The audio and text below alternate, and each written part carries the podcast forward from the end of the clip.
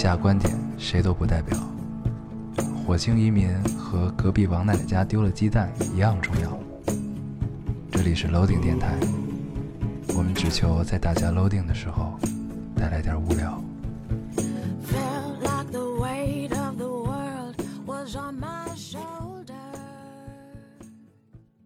大家好，欢迎收听 Loading Radio，我是老高，我是杨鸥。你知道我为什么要笑？嗯，并不是为了套路，是因为我刚刚看了一个留言。你知道那留言说什么吗？你这你太不专业了，为什么？咱们不能好好就把开头说完吗？你听我说完这留言，你就知道我为什么要笑了。你就知道我为什么要笑。你先让我说完这件事儿，咱们再进入。咱们先说，很高兴跟大家见面，啊，很高兴跟很高新的一。期对吧？怎怎么说来着？没前面没前面这两句，不会说了啊。对大家好，我是老高，。你说吧，你说吧，你直接念吧，你念吧，啊。你说说，这留言说什么呢？嗯，他是说你每次开头介绍我是烟偶的时候，配上你那个沙哑的嗓嗓音，就像我是烟偶，就是就像在唱黑嗓一样，就是说你感感觉你快呕出来了，我是烟偶啊，所以你刚说完，我就开始乐。大家好，我是烟偶。对黑嗓儿体质，行，咱们正式开始这一期的这对，个哈拉环节啊，你先来吧，烟偶。对，在录这期电台的时候，我已经一天半没有睡觉，嗯，我昨天只睡了三个小时对，，而且看起来接下来一天我也睡不了。为什么烟偶？那你想啊，咱们这期还得录的频率稍微快一点啊因为咱们待会儿要看一场十二十二点的电影啊现在已经十一点了。对，现在已经十一点了。对，然后但是是如果是咱现在十点四十九这个时候开始的话，咱们不管自己录的有多快，嗯，咱们时长也是得够的，对啊所，以咱们争取不暂停。咱们每期就没有暂停的时候。也对，对，只有聊了一些不该聊的事儿是吧，对，会把它删掉。就 就像那那一个小时电话之前的那一个小时，很多人都很好奇啊。对，但是我们真的不能聊。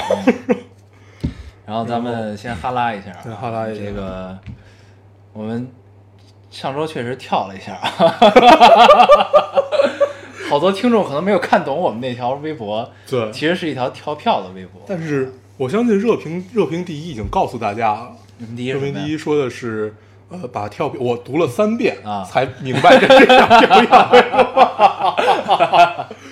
对，咱们以后跳也要跳的有水平一点，你记得咱们之前立下过一个 flag 吗？摊手是吧？怎么没有用上那个表情？摊手，就直接发一个摊手。对，啊，就代表跳票。这个呢，其实跳票为什么都怪要对，都怪他，不赖你，对他这个一点都他妈不赖你。确实是，他今天刚刚到北京，我们本来说等他到了，我们就别打煲电话粥录了，对，对吧？就是面对面录一下。对结果他今天刚到，所以只能跳一票。你说不怪你怪谁？是不是？行，我已经不用多余解释了，我相信听众们都明白。都明白，一定是怪你。这就说明我从来不看留言，是这意思吗？对我最近，我最最近跟电台有一个新的方式，特别好玩儿。我最近玩游戏，然后有，然后那个游游戏里有一个聊，然后聊里面有一个群，你玩阴阳师里边有一个阴阳聊，你说清楚点，要不然人听不懂。对我玩阴阳师里边有一个阴，我就最近新加了一个边有一聊是什么东西？新加了一个阴阳聊，然后呢，它有一个微信群，然后我就加了这个微信群，然后突然发现，然后背着小厨娘泡了一妞儿，然后然后里面有一个电台听众，嗯，对他从那个就是因为我就微微微微信名字一样嘛，然后月啊，对叫月，哎 我觉得这个真的能唱黑嗓唱出来，啊，然后突然发现咱们受众好广泛，嗯。就觉得自己好像做已经做强做大了一样，嗯，要上市了，马上就要上市，半半年之内我们就上市，行行，走向人生巅峰，对，行，然后嗯你说啊，没了，啊就说到这儿，就是你加了一个阴阳聊，然后碰到了一个电台听众，就啊突然你你觉得那你跟他对话这个是了吗？对话了，啊，就是一开始他以为大家好，我是是耀一一开一开始他以为只是重名而已，啊，然后后来 后来我想了一下，我说我我要要不要告诉他这件事儿？啊。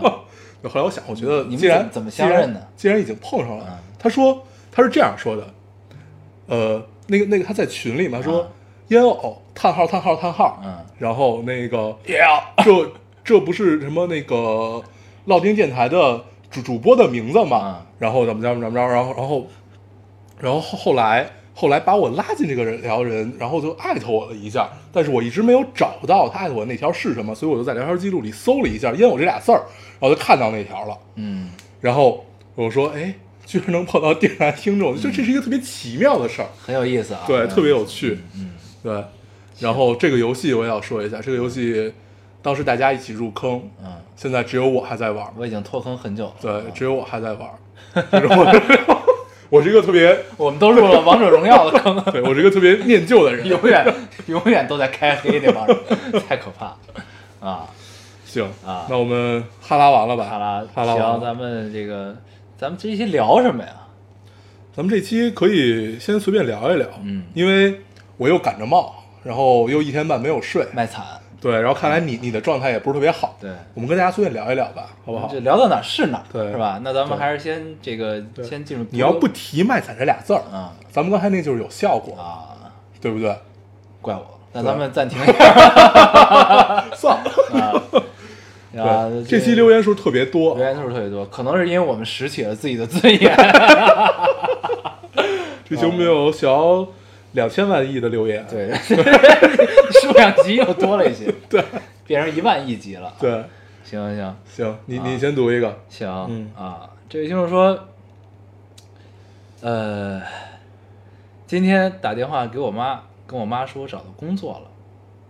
我妈说不要被人骗了，巴拉巴拉巴拉一堆，瞬间被我妈说哭了，是暖哭了，因为去面试也没能回家过节，想想已经好几年没在家过端午了，也差不多有半年没见爸妈了。呃（括号在外地读书的孩子）回括号，注：南方的孩子是吃咸粽子、甜汤圆儿的。希望烙丁越来越好，老高大黄棒棒的。嗯。嗯，作为一个北京人，其实咱们甜的现在都吃，我这我其实我人生中吃印象中第一个粽子是咸粽子，就是肉粽子嘛，，对，因为我家是南方人，就是我妈是南方人、嗯啊，所以是是肉粽。肉粽子对。啊，就是所以我当我吃到甜粽子，我一我有一度是拒绝甜粽子。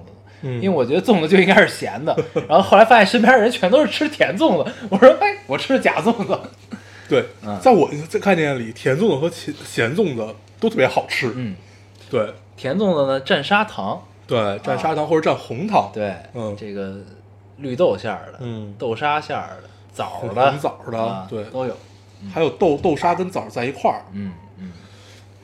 对，然后我读一个啊，嗯。我读一个骗咱们的留言，啊，这个留言只有一句话：第二季第一期圆桌派聊到你们了，快去看呀！你记得这条留言，你还截图给我看，是我看到的，对，啊。是真的吗？啊，然后咱俩还特意去看了一眼，嗯嗯，然后发现那期只是聊了北京孩子，对 对对，我看底下还有听众问几分几秒提到的，这种感觉就像白高兴。啊。当时我一当时我想不可能吧，但是还抱着一丝幻想，去看了，但那就觉得自己好像真的做强做大，明天就要上市一样。那那期看的我还是很开心的，嗯。圆桌派第二季待会儿咱们可以第一期，待会儿咱们可以聊聊关于那个他那期讲的是出身，对啊。聊聊聊这一期，嗯，然后该该你了，你读一个。行。行不行？啊，这位听众说，嗯，我站在二百三十八点四米高的地方，吹着大风的时候，满脑子想的都是我是一个女飞贼，摆在我前面的是一条悬空锁链，后有追兵，而我要活命就得施展轻功顺锁链而下。嗯，然后说自己我想到了卧卧虎藏龙，啊，有没有？为什么女飞贼你会想到卧虎藏龙？电影啊，李安那个啊，电影，因为章子怡是一飞贼是吗？对啊，就他那个，而且那个画面整个，那他就在大漠上，然后经常有那种大漠上的悬崖那样的东西，啊，你会突然想到这一点，然后它确实想到都是美国大片儿。嗯，行因为我一想到女飞贼，就让我第我第一反应其实是猫女。女飞贼，你第一反应是猫女，嗯，我第一反应“飞贼”这俩字儿是五鼠闹东京，还叫五五鼠五鼠闹闹闹什么京来的？嗯。对。行，我们就不剖析自己了。啊。对，这行，我听众脑洞很大。女飞贼，我读一个啊，嗯。这个听众特别逗，咱们之前聊过一次杭州，嗯。聊几句话，你记得吗？嗯。听众说，本来心里有好长的一段话想聊，啊。突然听到以前一期你们说不喜欢杭州，因为我说那不就是一个湖吗？嗯嗯，挺好，我就看你们节目什么时候完。我我们看到了有好多说，呃，我们没有领略到杭州的美。我再解释一下啊，呃，那不就是一个湖吗？那句话不是我说的，那句话是我们坐在上海的一个酒吧里，嗯，一个外国人说的。对，那个酒吧叫什么呢？酒吧，我相信大家也都知道啊，对，就不再多提了。对啊提多了也烦嗯，啊。对。对，是那个外国，就是坐在同酒吧的同样的客人啊，跟我们坐在挨着坐的一帮老外说的，嗯。啊，不是没有一帮，就俩，啊，量词嘛，量对，词，量量词，三人承重，俩，行行，俩。那几个老外说的，是吧？对啊。所以跟我没有关系，没有任何关系啊。对。以下观点我们只是谁都不代表，我们只是转达一下。他的话。这个锅甩的好。对，嗯，咱们是特别怂的两个主播，特别怕节目完。毕竟他说等着咱们玩，对，也快了。好，我来读一个。你读一个。这位听众说：“我知道我们班某个男生喜欢我，哎，这我也接了啊烦。最近快毕业了，感觉他一直想找机会表白，嗯可我一直都在回避他。他曾经和我姐差点谈恋爱，虽然感觉都是过去的事儿，但我心里还是有些难过。我知我不知道自己喜不喜欢他，第一次离恋爱这么近，有点不知所措。不过我知道我一定会拒绝他，但不知道该怎么说。嗯，你已经有一个特别充分的理由了，嗯，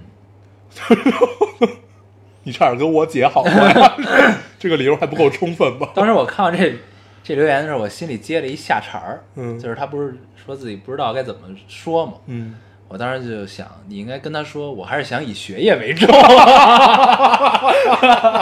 我这个年龄不适合谈恋爱，我还是想以学业为重。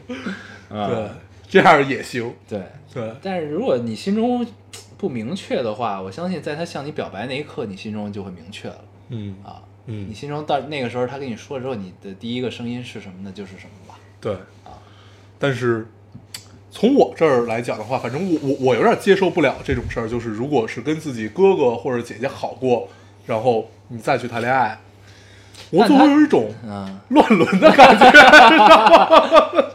你这么说完，他就该拒绝了。对，也不一定。嗯但是你掐灭了一段音乐他们是差点儿好，掐灭了一段有可能的音乐，也许是造孽孽也许是也许是孽你缘。这玩意儿是吧？二里这事儿不好说的啊，有可能是孽缘。那你对我就是修像相当于修了一座庙一样。行行行对，啊，但是他说这，因为他里边说了也是，基本上是过去的事儿了嘛，所以就不知道程度到什么样。啊对，还是这事儿还是看你。对，对，嗯我读一个啊，读一个特别像念念以后的样子。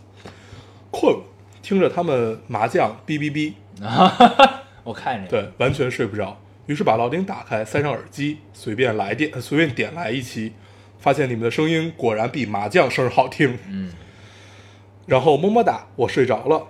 刚醒来，发现身上盖了被子，有些许温馨。他们还在哔哔哔，麻将的魔力真的那么大？问号。我偷偷的笑了，继续塞上耳机睡觉了，还能躺半个小时。希望，呃，希望这次的长沙之行玩的开心，祝大家端午快乐。嗯，对，有没有想到，嗯念念以后的样子？就是这个听众的留言的视角，就是念念我们在外屋打麻将的时候，念念念在屋里的视角啊。对，原来是哔哔哔。每一个孩子童年都应该有这个记忆啊，对就是，因为我们想到晚点红事，我们开始打麻将的时候，嗯我们就想到我们小时候也是睡在睡在屋里，听着外边麻将声这是一个必经的成长环境。啊。也许呢，念念并没有压根儿就没有听到麻将这个声音，嗯因为他睡得很死。对，嗯念念睡觉是真的死，嗯，那这样他童年应该会更快乐一些吧？他再长大一点，也许就不会了。对，对，等到到了可以听电台的年纪，那个时候呢，他就该有一些自己的心事了。对啊，不愿意跟念念爹妈讲，嗯但是念念爹呢又能看出来念念有心事，嗯，但念念又不愿意跟他说，他爹就在那儿干着急。对啊，这种画面想起来我们还是很享受的。想起来就有一丝期待。啊，念念快点长大吧。对，嗯，急死你爹！好，我来读一个，你读一个。啊。这位听众说，戴着耳机听老丁逛超市，不知道听到了什么，只记得耳机里哈哈一阵笑声。正巧旁边的阿姨经过我，我也没做好表情管理，稍微失控的笑了两下。阿姨一脸这姑娘是不是神经病的问题？是是是，这姑娘是不是神经有问题的那种表情？我很淡定且友好的摘下耳机，跟阿姨说：“听相声呢。”阿姨释然了，和阿姨结账再相见，如知己般相视而笑。啊，看来这阿姨是一个经常听相声的人，对所以才会相视而笑。啊对，都是同道中人。嗯，所以咱们在听众的心中已经定义为一个相声节目啊 相声节目，不是京那个喜马拉雅是怎么定义的京？腔搞笑。对，京腔搞笑什么的。啊对，京腔搞笑可以理解为片儿汤话吗？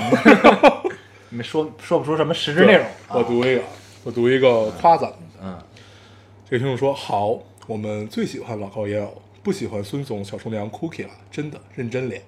嗯，嗯，这个一定要读出来，因为我们上期为了阐明了一个事实。对，凡是大家为了不让他们上位，对咱们再也没有出现过。对啊，他们永远不会再出现了。不会的，不会的，我们向你保证。对，就是虽然我们立下很多 flag，但是这个是真的。这个是这个，这个是会实现的啊。对，行，以后电台里只有我们俩，嗯谁也没有。没有没有没有，其他的时候就跳票。好啊，我来读一个，嗯有点长。嗯也就是说，前天飞昆明的时候认识了一个人，我是来云南旅游的，他是来出差的。我今年大三，而他现在边工作边读博。我在香港，他在深圳。他攻读着我曾经梦想的生物专业，会用一些生物梗来和我开玩笑。看到飞机上的美食节目，他说这种吃法不对，应该是怎样怎样怎样。我问这是生物范畴学的知识，他说不是，这是一个作为吃货的素养。他总是知道各种奇奇怪怪我不知道的知识。我第一次觉得旅行如此神奇，途中会认识这样一个人。可惜我们的目的地不呃目的地不同，接下来不能同行。下飞机后留了联联系方式，又匆匆告别。从没想过自己会把一联系方式留给一个陌生人。希望我们的故事能有下文。嗯嗯，这是我们最喜闻乐见的一个场景啊。嗯但是怎么说呢？就听看到这个姑娘写出来这种描述啊，嗯读到的情绪，你们一定会有下文的，嗯，对吧？对那希望这个留言听众啊，如果有下文的话，请继续连载。对，旅途中遇到的人一般都是很有趣，嗯，真的是。不管他有没有趣，你也会觉得他有趣。对，但是呃，如果把旅途当中的人拉到的现现实生活里，嗯，你就会总感觉有点怪。有哪里不对，嗯，对，有哪里不对，反正，但是下文还是要有的，万一呢？万一呢？啊，万一就是他了，对不对？总要有一个人生经历啊。对，嗯，我没有了，你还有吗？我还有，那你读，嗯，嗯这个我来看一下啊。呃，这位听众说特别短，二十六岁的女生就不能再追求爱情了吗？没了。为什么呀？对呀、你能告诉我一下前后文吗？对啊，但是我反正看完这之后呢，能脑脑补出来好多，对能能脑补补出来好多出来好多啊，嗯。所以就是估计是来自于家家庭的压力吧，是估计估计就最大的可能因素就来源于这个，嗯，所以看这留言就特别想回答他这个问题。对啊，不能，对，不能，呃，其实能啊，就是什么时候何止能啊？什么时候都不晚你二十六岁，你杨振宁教授对吧？这个例子太太极端，太太极端而且很励志对，很很励志。啊，七十多岁都能娶一个二十多岁，那这只能是爱情，不能是别的，对对吗？对，我就我是这么理解的，这。我一直觉得也是，就是所谓这种忘年恋和忘年交，其实是一种感情，就是相见恨晚，嗯，然后没有那个什么君生我未生那那些话，然后只有最纯挚的爱情，然后来保保保证这个东西能往后延续这么久。他现在多大？好像现在已经九十多了吧？谁呀？杨振宁啊，不知道，应该是差不多差不多九十多了吧？所以这事儿咱们在几岁的时候就听说了，应该不是，我记得他娶姑娘听说的时时候是不是七七十多岁吧？是八十多了吧？是吗我不记得了啊。嗯但是我记得那姑娘好像是哦，对，是他七七十二，还是那姑娘二十七，反正是这样的一个数字，我当时记得，具体忘了。对，那他现在也没九十多，那应该也没有九十多。嗯对，然后接着回答这姑娘吧，我觉得这事儿其实特别简单，咱们之前也聊过无数次了，就是扛得住、刚得住很重要。嗯对，就是你首先你自己要相信你是能遇到的。嗯，我是觉得就是你越到这个年纪啊，因为二十六岁跟咱们年龄比较相仿啊，就你越到这个年纪越有这种想法，你下次如果真的碰到了，你觉得是爱情的东西，你会越越热烈，我觉得嗯，越激烈，就是物极必反嘛。你越绝望的时候，遇到了这个希望，你就会越希望把它抓住啊，对就这种感觉。就类似于救命稻草一样。对，我觉得我应该也是这个心态。对，嗯，然后那会儿的爱其实反而会更炙热。对，就是在你几近绝望的时候，你又碰到那这种就否极泰来的感觉啊，你所以为什么要笑？你现在已经是这种心态，我倒没有绝望已，经几近绝望了。我没有绝望，我很淡然，呃，你你你一定要，因为我已经接受了这件事，对，你一定要尽快接受自己孤我已独终老经接受了这件事所以就是不存在绝望。对，尽早的接受。嗯。但是姑娘，你跟老高的状态是不同的，对，你还是有会有爱情，对，他是不会的。很高兴。对，行行，这个你你还有吗？最后一个啊，嗯。这个跟之前那个旅途那个有点像。嗯。啊，说今天山城下大雨，嗯中午去赴约吃饭，在轻轨上听这期节目。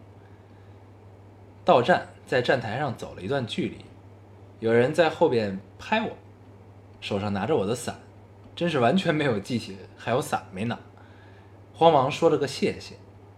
是个长得很年轻的小哥哥，他没说什么，又匆匆跑进了车厢，心里恍惚了一下，感觉被什么触动了。又想想，都怪你们，嗯，为什么要怪咱们呢？很跳跃式的思维啊。嗯。怪我们可能是因为落了伞，嗯，对，有一啊，丝、有可能。你这 啊，对，然后呃，有一丝冲动，可能是因为那个小哥哥，嗯，对，有一丝恍惚，啊，有有有一丝慌，冲 什么冲动？什么冲动？就是那个冲动吧，你懂的。哎，你说到这儿，我想到了一个，我想到要开车吧？不是不是，我想到一个，我因为我刚才看留言的时候，你知道你你知道那广告吗？就是想看片儿，请点点我头像看简介那个，就就就是那个，就就那个卖卖卖片儿的盯上你对对对的那个啊，我知道不。是那个留言叫想看片儿，请点我头像什么？那嗯留言在咱们这这条微博里我还看见了，我靠，太奇怪了。就是咱们现在已经被这种东西盯上了，行行行，我们 这是一个明天就要上市的状态。对，这个合理。我们做大做强，做大做强。好啊，这个读留言环节就到这儿了、嗯啊。然后这期节目也差不多，嗯，没有还是老规矩。对，每期都玩这个梗，对，好像就没有什么到最后就只有我们自己笑了，对没有别人在对理会这件就事情，一脸漠然的听着咱们，也漠然的按下了别的程序，按下了暂停。然后把这个节目删了。嗯，行，咱们这咱咱咱们这期随便跟大家聊一聊，就先从刚才我们立的那个说聊一聊这个圆桌派第一期第二季圆桌派的第一期，他们聊的是出身，然后我们说，就这个题目我们能不能聊？我们其实有点不敢聊，对啊，这是一个在我们这个岁数和我们这个阅历，感觉不太能拿捏的好的这么一个题目。就是俩人聊天其实无所谓，你什么都能聊。嗯但是把它放到一个公众的场合下去再去聊这件事儿，我觉得这是需要功力的。对对为什么呢？就是因为我们跟圆桌派的那个设定啊，还是天生差了点儿。对，是什么呢？就是他呃，首先那期咱们先大概介绍聊的什嗯么？那期他们聊的是出身，出身是什么？就是你出身家庭成分，嗯，你生在哪个城市嗯啊？就这种出身，就天生带来的，嗯你自己改变不了的，这叫出身啊。他们嗯聊的是这个。然后呢，我说咱们的设定可能这个跟圆桌派天生差了点儿，差是差在什么呢？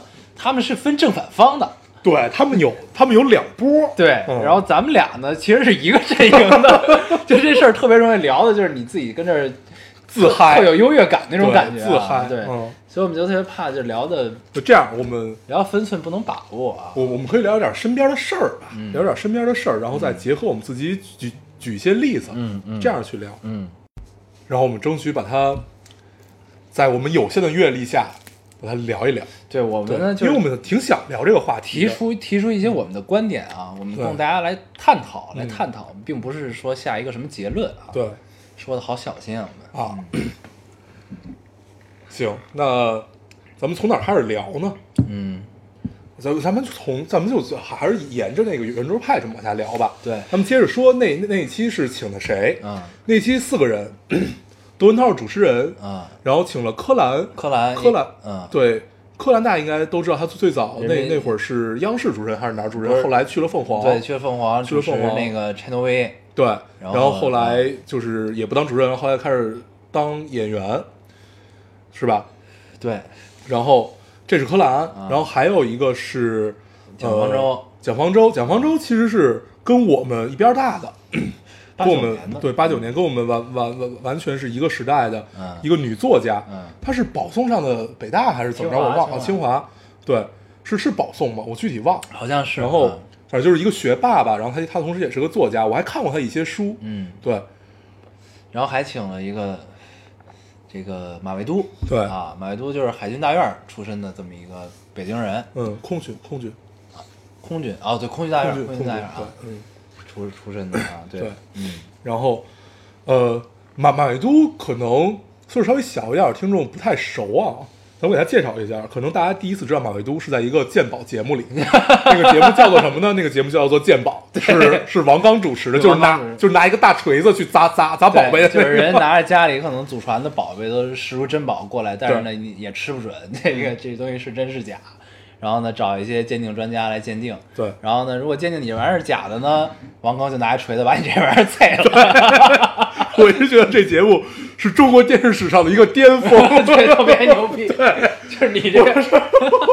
我是觉得这个节目巨牛，是真砸，对，是砸完之后你看那那些人反应，对而且是那而且那个摄像师都特别贱，就砸的同时一定会给一个镜头给到那个人的反，应，而且砸之前呢，王刚都会先问嗯，你签了生死状了，对吧？对对，就是很正式，对，而且他那锤子是一把金锤，对对对，特拼。对。他老他妈出其不意的给人砸，特别欠。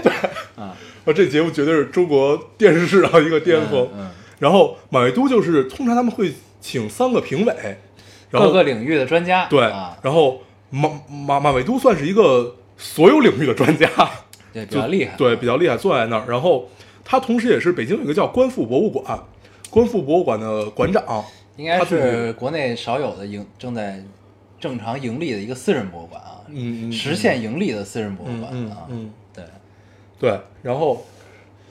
呃，请了他，他相当于就是一个他，而且他他跟北京这个最早的文化圈混得特别好。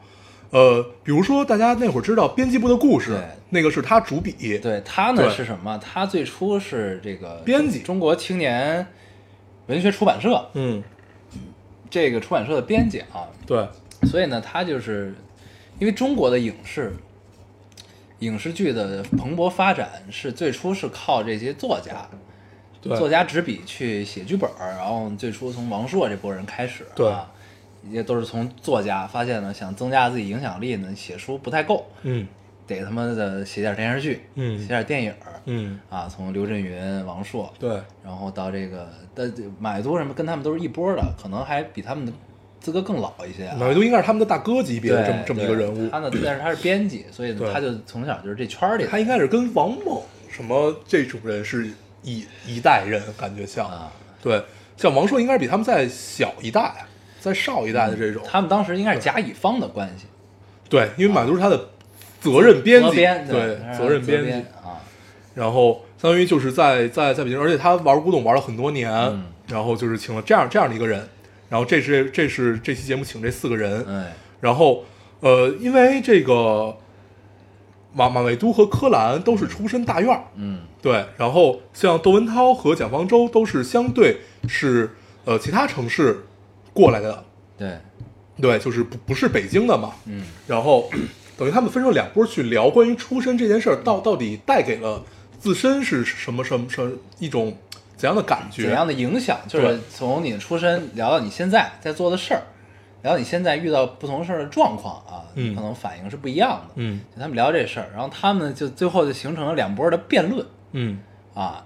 柯蓝呢是始终坚持，就是说出身呢，出身固然是一方面，嗯。就你生活你出生在了一个相对大一点的城市，比如说北京这种城市，嗯。啊，你的眼界可能会更宽阔一些，比出生在相对小的一个城市的人，对吧？嗯，但是呢，柯蓝强调一点是家庭教育是更重要的。对啊。对。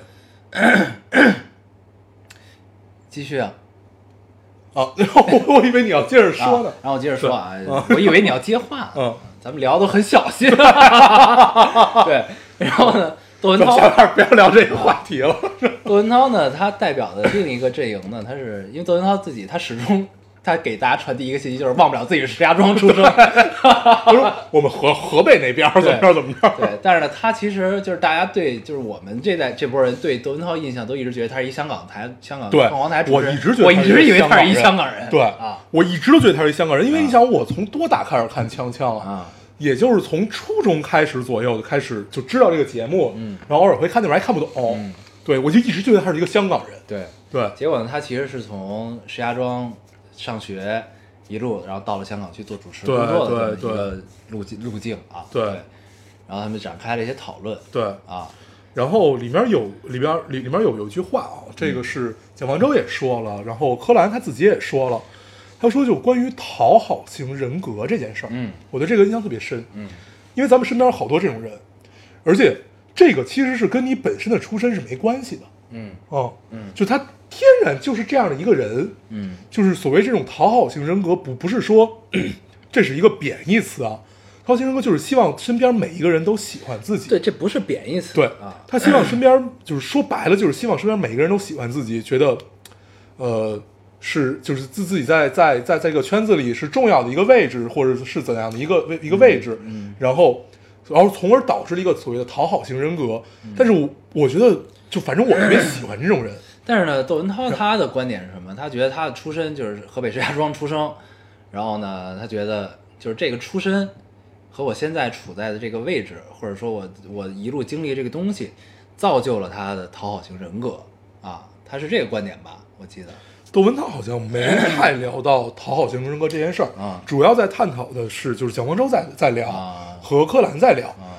因为柯蓝他作为一个大院出身的孩子，他也在说。啊自己也是讨好型人格，嗯因为他是家里最大的，嗯。然后他的弟弟妹妹们相继都出来了，他说我又没有他们可爱，嗯。那我肯定得表现得很懂事儿，嗯。他是从这个角度去说的，嗯。但是我觉得其实蒋方舟说的会更好，嗯。然后说他就是他的整个成长环境带给他这种讨好型人格，给他带来了很多对于自我的反思，因为家里人老强迫他春节表演，你记得吗？就是说过过节唱个歌吧，跳个舞吧，他他就真跳去了，真唱去了。对。对，还有说去亲戚家里拿衣服什么的，就这种事儿，然后整个就就捡东西嘛。然后那个时候呢，他可能就是给他形成了一个相对有点自卑的对啊这么一个人格。嗯对，然后呢，就是我觉得咱们还是表达一下咱们的就想聊这件事儿的一个观点是什么啊？嗯就是我们的观点呢，其实是就是说，你的出身，你自己无法改变那个东西，只能影响到你一部分你现在的样子而且也可能是很小的一部分。嗯就是首先我们要有一个定义，就是是什么，就是你现在是什么样子，我们要有一个标杆去衡量。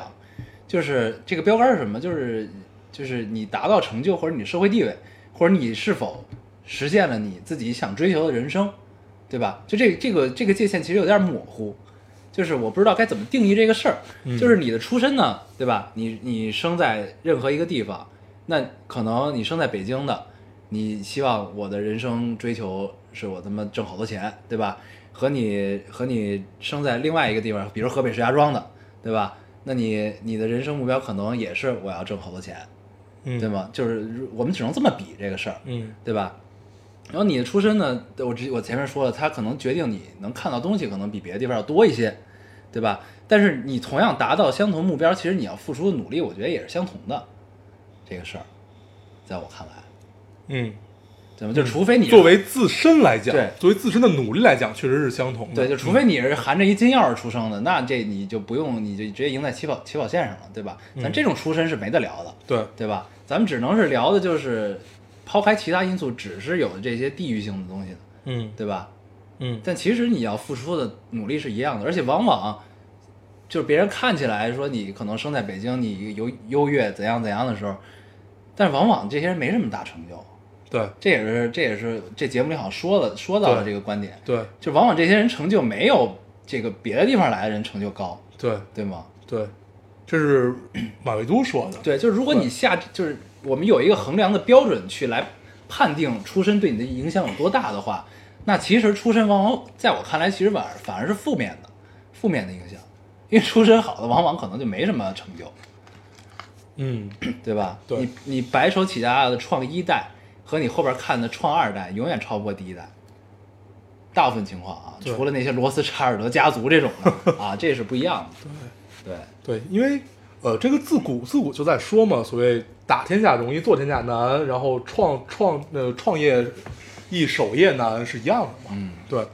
然后咱们不聊这么大的啊，不聊这种就是所谓创创业和建国的这种事儿，嗯，我们就回归到身边的例子，因为我们看到有好多好多自己身边，呃，就是真的是含着金汤匙出生，然后一步一步这么走过来，感觉，感觉他好像，就你你永远感觉他是个孩子，你有没有这种感觉？嗯。就是你看好好多人，我相信我不说你也你也知道是谁，就你看他们，你总你你你你总觉得他们是个孩子，啊，对，就是就是老是那样。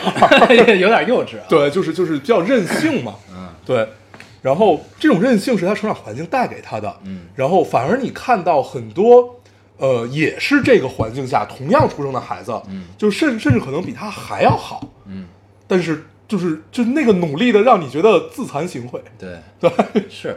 这个相信我不说你也知道是谁，就是同样的，就同样前提不同的，就其实这这事儿还是跟内内因有关系，就是自己内因啊。我们刚才说了金汤含着金钥匙出生的人，对吧？那我们再说就是另外一种情况，就是你生在了一个比如说偏远的地方，对吧？然后呢，就是你这个环境给你造就，因为你可能现在互联网时代发达了，你能看到更多，对吧？更多你以前看不到的东西，那你知道了别人在那那种环境下生活是什么样，那这种东西其实对对对这对一个人的个体来说是一个外部刺激，是一个外部刺激。那你接收到这个信息，你自然会向往这种生活，对吗？那一种这个外部信息到了这个人的内心中，他会有一个内因的自己内内心的消化啊。这消化会变成两种情况，一种是哎这种东西变成了一个对我的激励，我要更加努力，我要去改变我现在的生活，这其实是很正向的一个，就是所谓付出努力改变自己生活啊，这个自己动手丰衣足食。那还一个呢，因为这个外部就看到的东西越多，然后受到刺激越大，那可能就变成了一个自暴自弃，变成了一个对这个社会不满。对啊，这种情况都是有的，对对吧？其实就是咱们 咱们最后变成了一个就是同前提下不同情况的一个对比，这个事儿，就是呢，我们还是那观点，不否认出身会给你带来一些便利，但是就是那你同样的出身，同样的境遇，也会有不同的情况出现。那其实到最终改变你自己命运的还是自己，就是自己，你最终内因是怎么消化这些外部刺激，对这是我我觉得是最最重要的一点对啊。，然后从而消化，然后一直到你如何改变自己，这其实最最根源都是来自于你的家家庭教育。嗯就是呃，你的父母是一个和你平平常你的老师、你的伙伙伴，嗯还有你接触到的这些书本上、电影上的知识是什么样子的，然后来导致你变成就是滋滋长你的骨骼嘛。嗯然后我觉得这些往往恰恰是最重要的。嗯对，所以与其挑出身，不如挑父母。但是父母这事儿，说白了你是肯定是不能挑的。那嗯呃，我们只能做到的是什么呀？就是我觉得沟通这件事儿，在任何条件下都是有必要的。嗯哪怕你的父母再听不懂你说的话，但是你也是他们的孩子，他也是想为了你好。嗯对，首先我们确定这个点之后，我觉得再去做这个沟通会更容易一点。嗯所以我觉得，呃，把这件事儿一直在往前往前推的话，最终一定是落到你的家庭教育上面。嗯对，嗯，嗯，是对，对我其实呢还是想探讨另外一个问题，嗯 就是这个衡量标准。嗯就是我觉得呢，就这衡量标准吧，就是以咱俩立场聊呢，特别像他妈站着说话不腰疼，对你知道吧？但是我我还是想提出来跟这个听众们探讨一下这个事儿对。啊。就是我们在聊之前的这些的时候，我们经过了很多次。这这期我们说好了不暂停，但是其实我们暂停了暂停了好几次。次，就觉得他妈对，我们俩都吵起来了。因为有一个最大的问题是什么？最大的问题其实就是，呃，我们如何去探讨这个话题，能让所有人都舒服？就其实我们俩就是一个讨讨好型人格，讨好型人格，我们俩就是一个讨好型人格的人。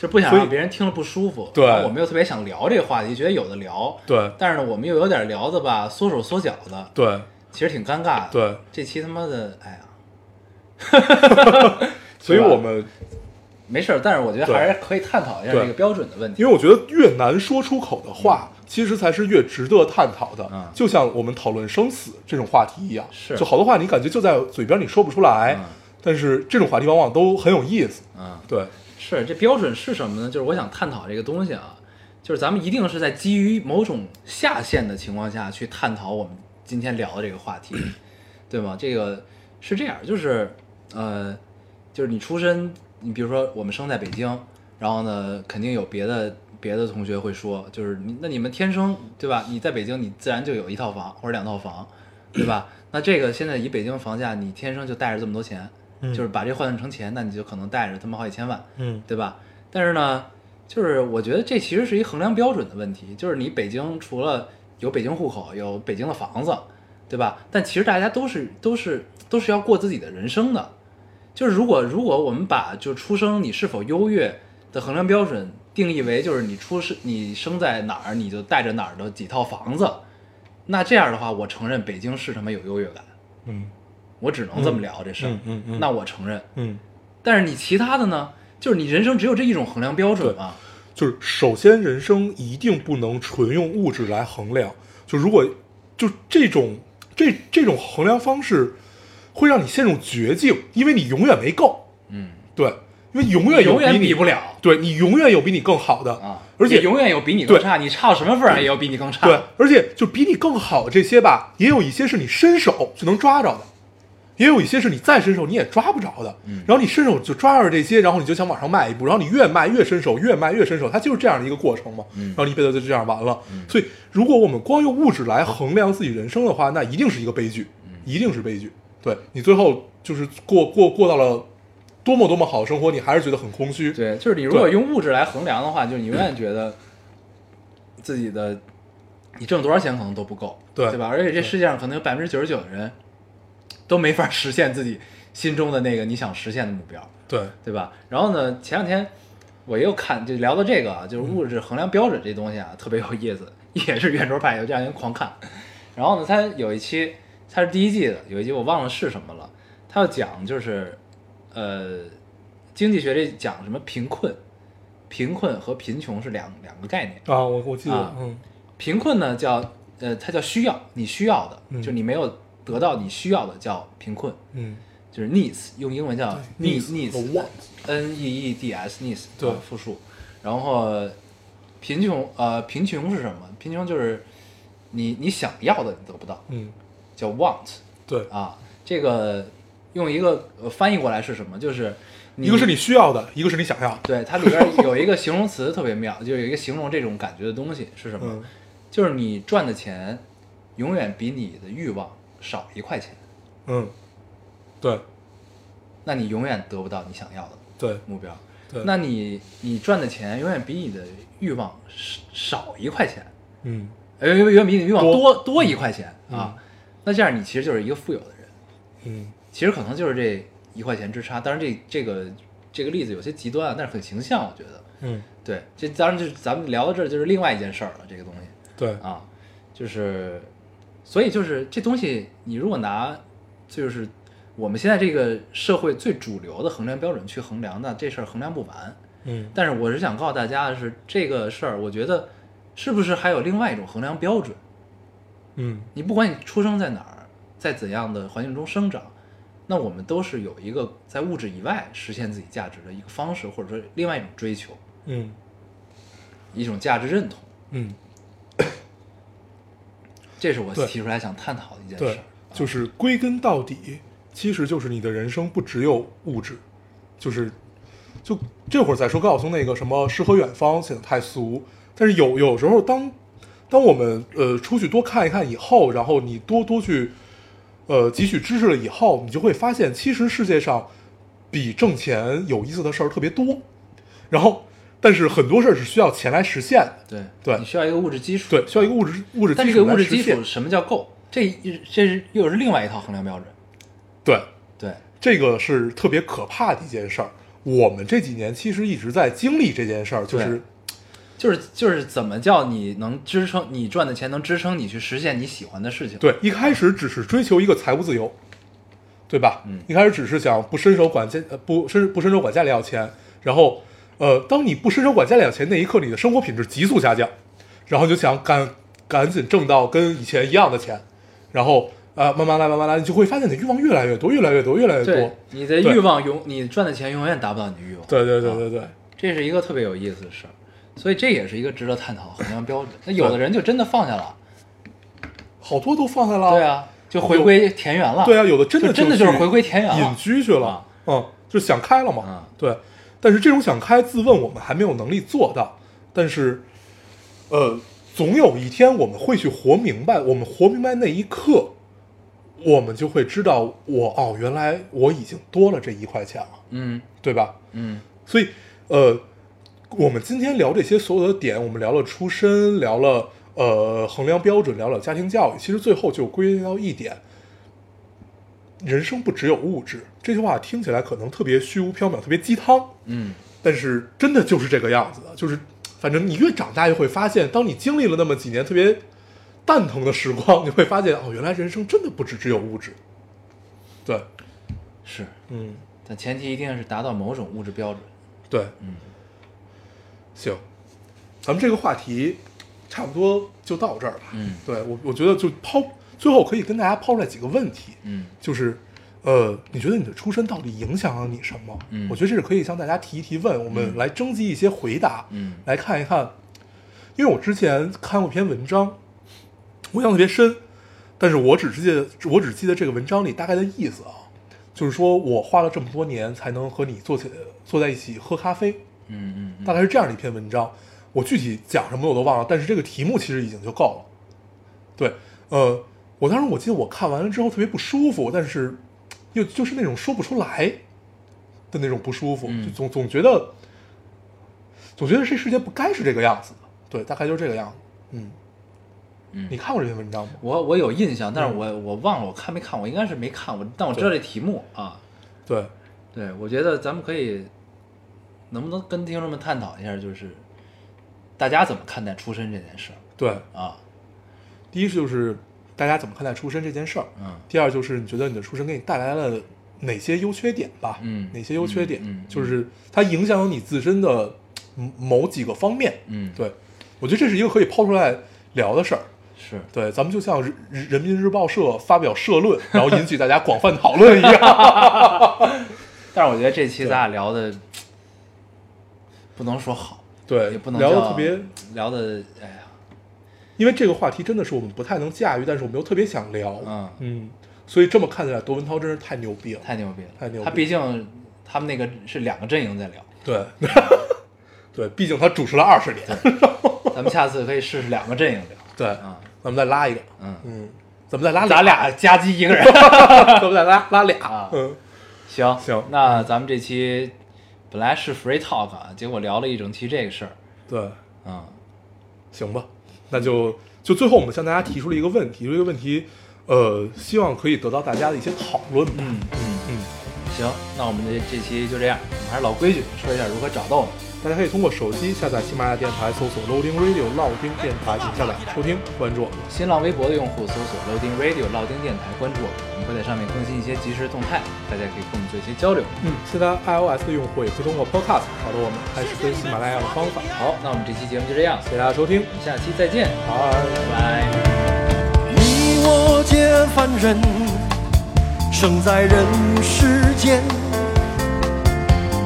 终日奔波苦，一刻不得闲。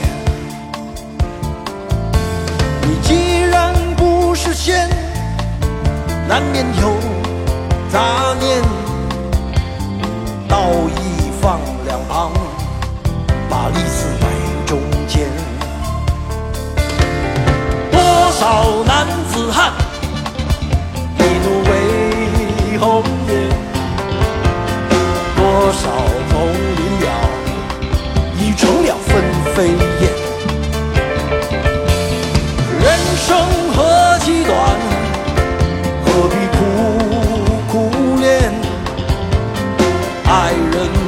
见了，向谁去喊冤？问你何时曾看见这世界为了人们改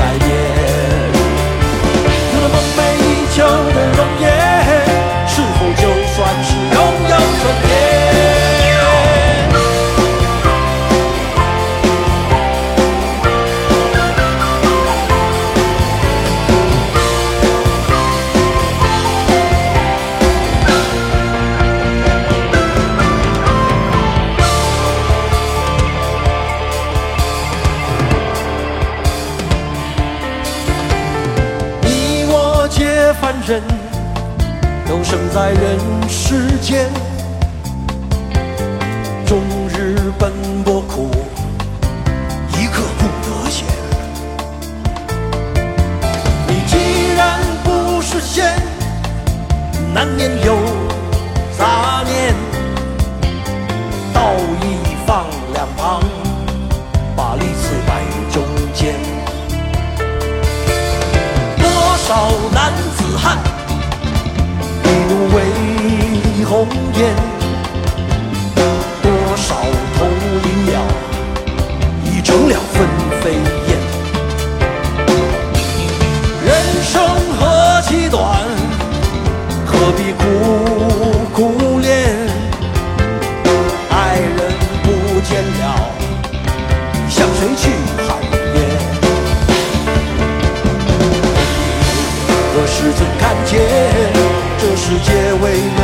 了人